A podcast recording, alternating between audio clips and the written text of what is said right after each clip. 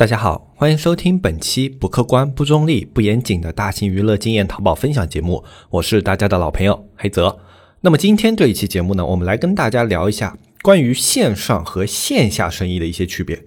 有的人可能感觉这个话特别的废，但是呃，我简单的举一个例子吧，你们就比较好理解我今天这一期想聊什么了。当我们开一个线下店的时候，很多人会觉得我投入五万、十万、十五万都是很正常的，这是一个非常基础的投入。但是当我们去开一个线上店的时候，很多人对于线上店的预期投入就是什么三千、五千、八千啊，感觉两三万都是算多的。啊，当然，我说的这些成本里面，它是不包含库存成本这些。就你线上店，你该进货你要进货；线下店你该进货你也要进货。这一点的话，我们在当下的环境是差不多的，所以这一点我们就不放入比较了。单纯刨去库存成本以后，很多人会觉得啊，我线下去租一个店面啊，装修好啊，花个十多万还可以。那么我线上店我需要去进行投入，那么我花个两三万就特别多的。那么我们怎么样去理解这两件事情之间的差别呢？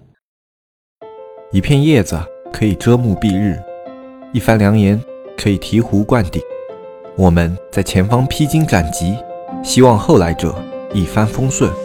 共享商业智慧，共享创业成功。欢迎收听本期纸木淘宝内训。其实我们一直在节目里面传达一个观念，就是在当下的环境，你去做线上的话，没有一定的资金门槛是非常非常困难的。这个理念我们是一直在节目当中去传递的。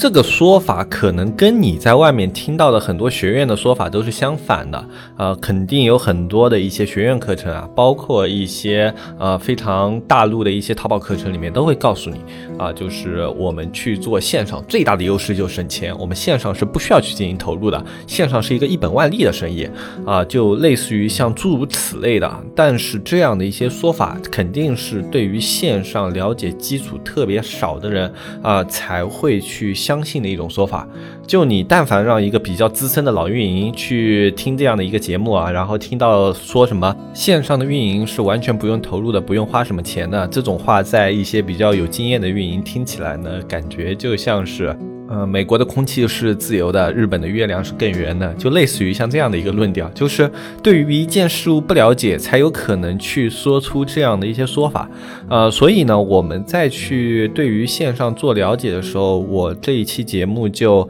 呃比较系统的跟大家罗列一下吧，就是我们线上跟线下的生意差距在哪里？为什么很多人就觉得线上生意它应该是很低成本的，应该是一本万利的呢？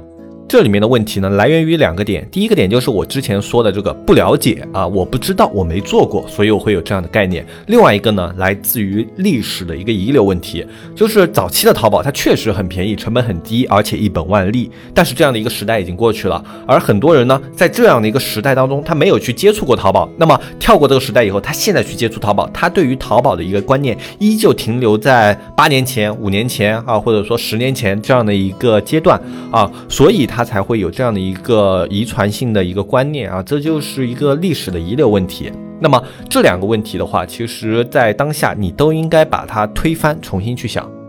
那我们就反过来聊，我们从根源来说，为什么线上生意现在这么的花钱啊？我们把这个问题给想通了，很多人就能理解我为什么对于线上生意是要有投入的。那我们这样去想吧，就是我们当开一个线下店的时候，我们去做一个门店，做一个招牌门头。然后去放置座位啊，这里面所有的行为目的是什么？首先，我开一个店，店面的位置是为了客流，就是有人会从你店门口经过，然后你的店才会有生意，对吧？啊，如果我住在一个小区里面啊，这个小区的住户数应该是三百个，但是入住率呢只有百分之十，我在这个小区里面开一家店，生意不好，你会觉得它正常吗？对吧？很正常，因为没有人流。啊，这是所有人啊，在传统观念里面都能理解的一件事情。没有人流就没有生意，店的位置开的不好，它的生意就会差，这是一件非常正常的事。所以呢，在我们线下有这样的一种情况啊，就是热闹的街区店租会很贵啊，这种冷僻的街区呢，这种呃店面的店租啊就会相对的便宜很多。这就是它的一个店租跟它这个店的地段是息息相关的。那么对于我们换算到线上来说也是一样。啊，我们现在线上有淘宝店啊，有天猫店，然后淘宝里面还会有一些什么基友家啊、品质工厂啊，然后一些呃许许多多一些小类，对吧？那么不同类的一些入驻平台都有不同的要求。那么这其中入驻要求最高的啊一个应该就是天猫了。那么为什么天猫要有那么高的一个入驻要求呢？答案也很简单，就是他们的流量水平不一样。我作为一家天猫店啊，我淘宝给你更好的一个流量扶持，你的店铺整体权重更高啊，就等于我给了你一个更好的地段。那么这个时候我去花。这个钱它划不划算呢？实际上是很划算的，呃，因为从两个点来考虑吧。我们从线下角度去考虑的话，就好像你买一个店铺，你后续还能把它卖掉。其实，在天猫店里面啊，它也是有这样的一个道理在里面的。我们去注册天猫店的时候，我们需要有一家自己的公司，然后要有自己的一个商标，对吧？那么，当我们注册完这两个东西以后呢，这些东西它都是保值的，特别是对于某些类目来说。大类目的一些天猫店反而不保值，就比如说像服装类啊、鞋帽类啊这些呃大类目的天猫店反而不保值，数量太多了。但是对于一些中小类目啊、一些比较冷门的一些类目呢，天猫店是特别保值的，因为一个难申请，然后固有量比较低啊，然后啊你只要申请下来的话，基本上比如说你十五万，你申请了一家天猫店啊，其其中所有的成本啊，包括你注册公司啊、去注册商标啊，这里面都算进去了。接下来可能过个一两年，你就会发现你这家店转手去卖的时候啊，卖给一些有需求的人，你可能可以卖到二十万、二十五万啊，这个收益是特别特别直接的。我们自己有过这样的一个经验啊，所以呃，当时也是做过节目啊，跟大家说过，就是现在手头上有资源的话，就自己最好去申请一个商标啊，然后去申请一个天猫店，绝对是保值的一件事情。那么对于线上来说也是，因为它管控了这一块的资源，所以这个东西它就有一个升值的空间啊。但是对于线上来说呢，唯一一个不好的是什么呢？你对于它这个升值空间呢，没有一个很好的掌控力啊，就好像它如果一下子开放了很多天猫的入驻口子，哎，扩大了招商的话，那么你这个保值率可能就会下降啊，这是它唯一的一个风险。但是它即便下降，也很难下降到这件事情的成本以下，就是哪怕这个人他自己去申请，他也需要去花这些钱，对吧？那么他给你这里去进行购买，那么他也是花差不多的钱，还省一些事情，所以很多人是愿意啊，稍微有一部分的增值，然后去买一个现成的天猫店的，所以。去做一些天猫的入驻这样的一些成本呢？有的人可能觉得哎没必要，我去做个淘宝店就行了。但实际上，一个做天猫店，它可以作为一种投资，然后另外一个天猫店本身它的一个流量基础更高，那么这一部分的投资作为一个早期投入就特别简单了，对吧？那么呃，我们再来接下来细说另外一个点，就是我们在做运营方面的投入，这是淘宝投入的一个大头，对吧？那么啊，我们就同样来类比线下店啊，它的一个投入像是什么呢？啊我们在做运营工作的时候呢，很多其实就是想办法把顾客请到店里面来。那么我们在很多闹市街区都是可以看到这样的一些行为的啊。我在门口可能有一个店员啊，就是说，哎，这里是什么什么我们新开的一个店餐馆，里面有什么什么菜品，你要不要进来看看？那这个店员他起到什么作用呢？引流，把客户引到店铺来进行消费。那这是不是这个店员存在的价值？然后一家线下店配备三到四个店员是很正常的吧？比如说有一个前台的记账，对吧？有一个服务员啊，或者两个服务员，然后再来一个类似于像这种呃后厨啊、小工啊，就种种的，呃，就我们算他三到四个工作人员吧。那么这三到四个工作人员啊，你给他工资的话，你会觉得四千太高吗？其实，在现在的一个基础环境里面啊，四千的一个工资还算是比较呃正常平均的一个水平，呃，甚至在有的地区，四千的工资肯定是偏低的，对吧？那么这是一个非常基础的投入。那五个人啊，你去进行投入的话，一个月啊也就大概在两万左右。那么一年的话，你在工资上的一个投入啊，大概就是二十多万，对吧？那么这个店。他在线下的时候，一年的一个基础运营费用二十多万，已经是啊非常死的在那里了。然后这还不算水电啊各种各样的。那么我们就算一家店一年啊，在这种规模的运营费用二十五万，对吧？那么我们换算到线上店来说啊，我们线上店也有这样的工作啊啊，我们线上的运营它需要去推广产品，然后它也需要引流，只不过引流的方式不太一样。你线下呢是直接请客户到店里，而我们做线上呢是需要把。产品呈现到客户的面前，让客户能看见啊。那客户要看见这个商品的话，我们在当下的环境来说是比较困难的，因为一个淘宝它展示的位置有限啊，展示的位置有限了以后呢，又有那么多店铺啊，几十万家、几百万家店铺在那边跟你竞争这些位子，那么去看到你的商品的几率是偏低的。那么运营的工作呢，把这个几率变高。啊，让你的商品有更多的人能看见啊！当你的访客数啊从一百变到两百，两百变到三百的时候，你可能会没什么感觉。但你自己想象一下，如果你在一个线下的店铺，有三百个顾客从你的店铺进进出出，进进出出，一天有三百多个啊，这一个人流的话，其实已经不小了。相比于线下来说，那么我们线上的工作就是。把一个没有访客的店铺慢慢的做到两百，慢慢的做到三百，然后再往后给它做到五百、一千。那么为了这个目的呢，我们是需要有花费、有投入的。那这就是线上店铺它的一些投入的方向。我们是为了把人拉进店铺。那如果你开了一个线上店，你不去做把人拉进店铺这样的一个工作的话，那么是不是毫无意义？就好像你开了一个线下店，你开在了一个没有人的位置。你既不舍得花钱去做广告，又不舍得花钱去做推广啊，附近又没有人流，那么在线下店你会觉得是很正常的，因为我没有任何获获取访客的渠道。但是为什么你开一个线上店，你就觉得我开了一个店铺就应该有访客进来呢？啊，其实这是一个错误的认知。就我开一个线上店铺跟线下店铺是一样的。哎，我在一开始的时候，我的位置并没有特别好，我要想办法让别人知道这里有家店。这就是我们在线上店铺的投入。我们在做广告，在做运营，在做各种各样的微信上的一个推广，去让别人知道这里有家店开业了，东西很好，服务很好。这就是我们在线上去投入资金的目的。如果我们这样的一些工作不做的话，它在线上是没有办法去展开下一步的工作的。很多人会觉得我线上店铺的盈利就是卖一个东西的利润要比线下的一个利润要高啊，这也是现在的一个错误认知。实际上，线上店铺它现在的盈利方式时间轴啊，跟线下是不一样的。线下现在它去做盈利的时间轴是这样的啊，我进货，这是我的支出，然后我店开起来，开了以后有人流，人流进店。货品交出去，资金流进来，好，那么一次交易完成了，那么资金这个整个流通非常的顺畅，看上去非常的清晰。进货是我的成本，然后店铺这些是我的成本，成本结束以后，客户入店消费，然后这接下来就是盈利。那么很多人会把这样的一个思路搬到线上啊，也是类似的流程，我先进货啊，成本对吧？然后我开一个店铺啊，成本。然后接下来的话，可能会有一点点访客进来，然后实现消费，然后也有一点点的转化，啊，然后这个盈利呢，怎么看都是少的可怜，跟线下店不能比，啊，然后他就开始去找各种各样的教材课程，去看怎么样去引流，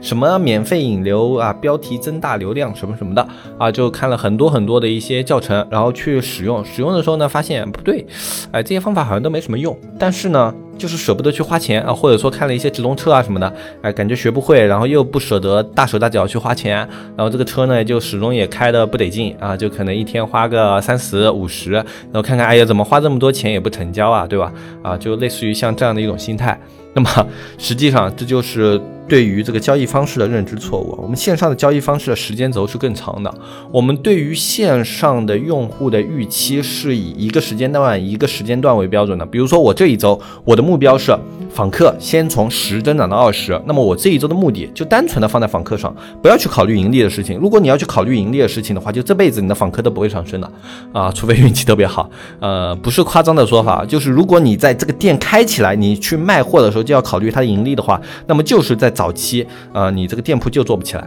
在很长的一段时间啊，淘宝店，我建议新人的话，半年之内你不要考虑盈利这一件事情，你把你所有的重心去。放到如何增长访客上，甚至要为这个过程，你要去准备一笔成本或者说资金，就类似于像进货的成本。这个成本它可以是五万，可以是十万，呃，越高越好啊。就是你在这个方面成本越充足的话，做起来成功的概率越高。我们之前也说了，线上的它的展示位置有限，你跟全国几百万、几千万商家在抢那么一些流量位，那么就等于是啊，你虽然拥有全国的客户，但是街区的这个。呈现的柜台呢，就这么几个，你要想办法去抢占那些柜台，那怎么办呢？得要花钱。那你要清楚一件事情，花钱的目的不是说我今天花的钱，我今天要赚回来。我花钱的目的是为了让店铺里面有人流进来，我要把人流买进来。那么买进来人流以后呢，下一个目的也不是转化。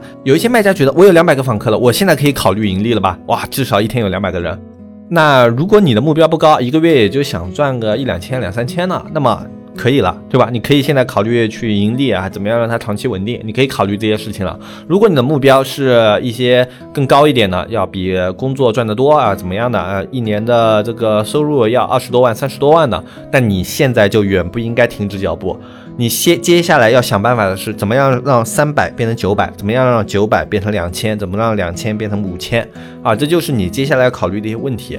这就是我们为什么说淘宝店它在早期是一个不断投入的过程。就实际上你在访客，你达到一个四位数的访客之前，你都很少会去直接考虑盈利的问题。它跟线下的店铺差距像什么呢？像是两个孩子，一个孩子呢，他从高中开始他去打工了，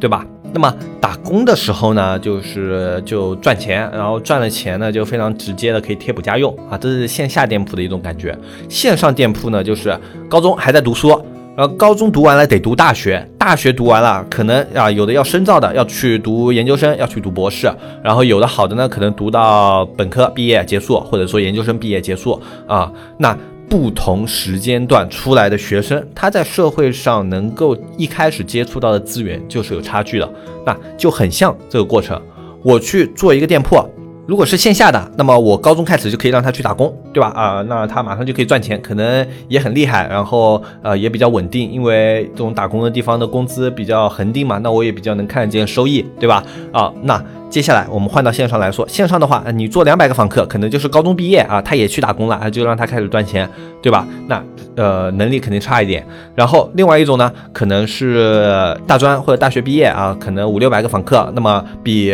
高中那个肯定赚的多一点，对吧？那么接下来的话呢，可能就是类似于像本科毕业，然后再往下研究生毕业，就可能对应着两千访客、三千访客、五千访客这样的一些级别。那么随着你前面积累的这些。级别越多呢，它在后续能呈现出来的一个盈利的能力也就会越强，啊，当然也可能会有亏本的，就可能这个博士毕业以后不太会赚钱，也有这样的一些情况，但是总归是小概率的，就是你在投入了越多的一个前期的时间和资金以后呢，它在后期的表现就会越好，啊，所以线上生意它就是时间轴拉的特别长。所以呢，你要考虑的不是今天的盈利、明天的盈利、这个月的盈利，你要考虑的应该放长线一点，就是这个产品周期完成了以后。这个月以后，这个产品的一个能力，这个店铺啊，三个月以后的表现啊，整店六个月以后的表现会怎么样？你应该考虑的是更多的这样的一个事情。我要怎么样才能让整个店铺能有九百个访客、一千个访客？呃，这是线上你需要去考虑的东西，而且这就是线上为什么在早期是花钱不赚钱的一个原因。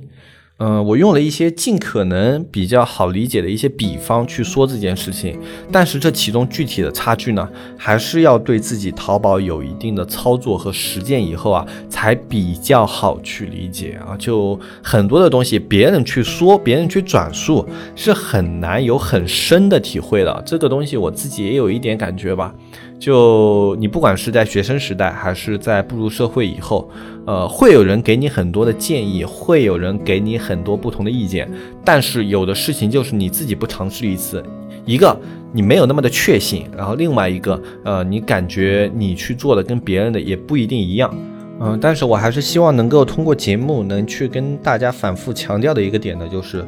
线上的生意是有成本的，而且现在来说成本不是特别的低。嗯，不要把线上当成一种就是线下失败以后的一个退路。其实线上跟线下，嗯，它现在有一点就是你在投入资金啊各方面的来说吧。嗯，有点类似于它是平级的关系，它应该是你去选择 A 还是选择 B 的问题，而不是 B 我做不了，我去做 A，他们之间现在不是这样的一种关系，跟以前不太一样，所以在去选择做线上生意的时候呢，还是呃建议大家啊需要稍微慎重一些。那么今天这一期节目呢，就跟大家聊到这里呃。如果你想要去学习更多的淘宝运营知识、淘宝经验的话，可以加入我们的社区。我们社区的加入方式是添加微信“纸木电商”的拼音去添加我们客服小安，小安会给你介绍如何加入社区以及我们社区有的一些内容。社区的具体介绍在我们下方详情页也有，你可以点开我们的详情页图片仔细的看一下。我是黑泽，